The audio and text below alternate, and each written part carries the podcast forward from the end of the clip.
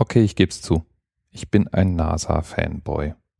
Ich finde, wir sollten dringend auf dem Mars landen. Ich finde, wir sollten dringend mehr Sonden ins Weltall schießen. Ich finde, eine Art Hubble Space Teleskop mit Orbit um die Sonne wäre eine großartige Errungenschaft für die Menschheit. Und ich finde, die internationale Raumstation ist mit das Faszinierendste, was wir bisher so gebaut haben. Auf der internationalen Raumstation befinden sich ja praktisch permanent mehrere Crewmitglieder. Und jetzt im Augenblick gerade ist übrigens die Crew mit der Nummer 44 an Bord. 44 Missionen gab es also schon. Jede dieser Missionen hat gleich eine ganze Reihe von Aufträgen. In der Regel forschen die an einer Batterie von Experimenten. In 43 zum Beispiel gab es künstliches Muskelgewebe, das dort erforscht wurde. Die aktuelle Mission erforscht unter anderem ähm, Mikrokristalle und wie sich die eben in Schwerelosigkeit verhalten. Es gibt Mikroben an Bord, es gibt ein vegetarisches, nee, ein vegetarisches nicht, ein Gemüseproduktionssystem, was analysiert wird.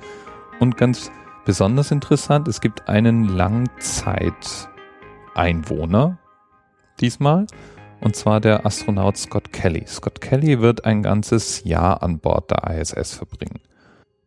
Scott Kelly ist ein Veteran. Er war schon dreimal auf der ISS und hat insgesamt bereits 180 Tage im Weltraum verbracht. Und Scott Kelly hat Familie. Er ist liiert mit der NASA-Pressesprecherin, hat zwei Kinder und definiert damit wohl den Begriff Long Distance Relationship völlig neu. Es ist insofern ein besonderer Anlass, dass er auf der ISS ist, weil Scott Kelly ein Zwilling ist. Sein Bruder ist auch bei der NASA und Scott Kelly und sein Bruder nehmen anlässlich dieses ISS-Trips an einer Twin Study teil, einer Zwillingsstudie. Das heißt, er und sein Bruder werden deutlich machen, wie denn die Einflüsse des Weltraumaufenthalts auf Körper, Psychologie, Genetik und so weiter sind und bieten natürlich Wissenschaftlern eine sehr schöne Möglichkeit, den Vergleich anzustellen. Denn im Grunde sind sie ja genetisch identisch. Der eine verbringt also das Jahr im Weltall, der andere auf dem Boden und wenn sie dann wieder zusammen sind, kann man vielerlei Daten genau miteinander vergleichen. Auf der NASA-Webseite findet man übrigens für jede einzelne ISS-Mission eine detaillierte Informationsseite. Und jede einzelne ISS-Mission trägt einen eigenen Patch, also ein Logo, das aufgenäht wird auf die Uniform.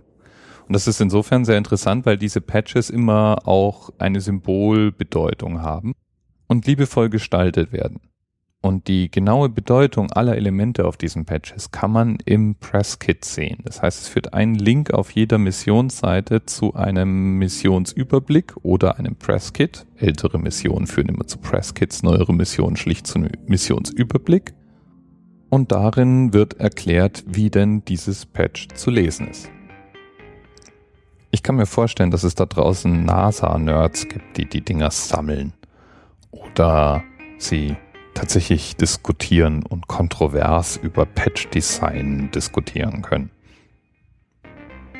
So wie es ja auch Flaggen-Nerds gibt oder Briefmarkensammler und so weiter.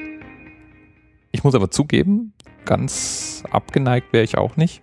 Ich habe tatsächlich die Beschreibungen gleich mehrere dieser Patches durchgelesen, auch wenn ich sie designtechnisch für nicht immer so gelungen halte.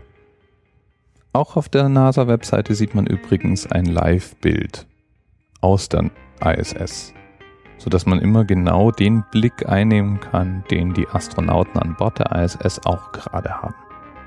Das ist insofern ganz spannend, wenn man selber gerade am Boden sitzt und sich die ISS vorbeirauschend ansieht. Moderne Technik ist doch toll, oder? Und in diesem Sinne wünsche ich dir einen spacigen Tag oder spacigen Abend, je nachdem, wann du das hier gehört hast.